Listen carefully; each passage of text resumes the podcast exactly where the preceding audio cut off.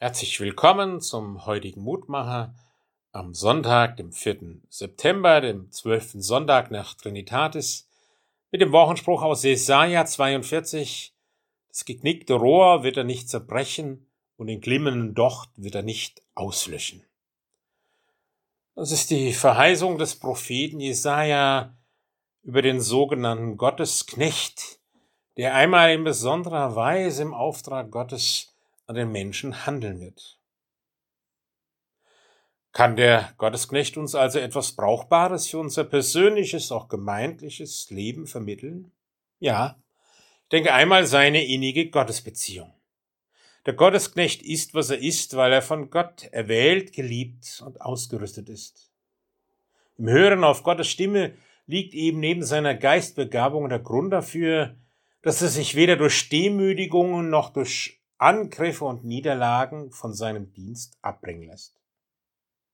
Und das zweite ist sein besonderer Dienst am Menschen. Wenn in Gott das Heilsein des Menschen liegt, dann muss der heilende Gottesimpuls ins Ziel, also zum Menschen gelangen. Und das ist der Grund dafür, dass der Gottesknecht sich aus der hörenden Begegnung mit Gott zum Menschen hinwendet, auf den er hört, um ihn zu verstehen und in der ihm adäquaten Weise zu begegnen. Ein Bild für Jesu Handeln damals wie heute an uns. Und das dritte ist von diesem Gottesknecht, ja, lernen wir sein Vertrauen auf Gottes vollendendes Handeln. In aller Bruchstückhaftigkeit, in allem Scheitern und allem Schwierigen vertraut er, dass Gott alles vollenden wird. Und so bleibt er tapfer bruchstückhaft tätig und achtet immer darauf, dass das genickte Rohr nicht vollends zertreten wird, und der glimmende Docht nicht vollends ausgelöscht wird.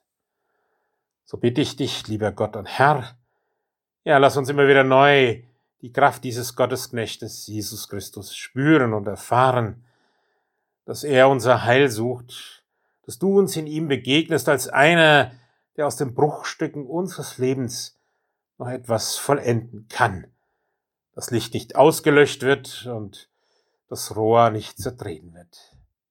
So segne uns auch an diesem Tag, heute und für alle Zeit. Amen. Liebe Grüße aus Bicken, Ihr Roland Friedrich Pfarrer.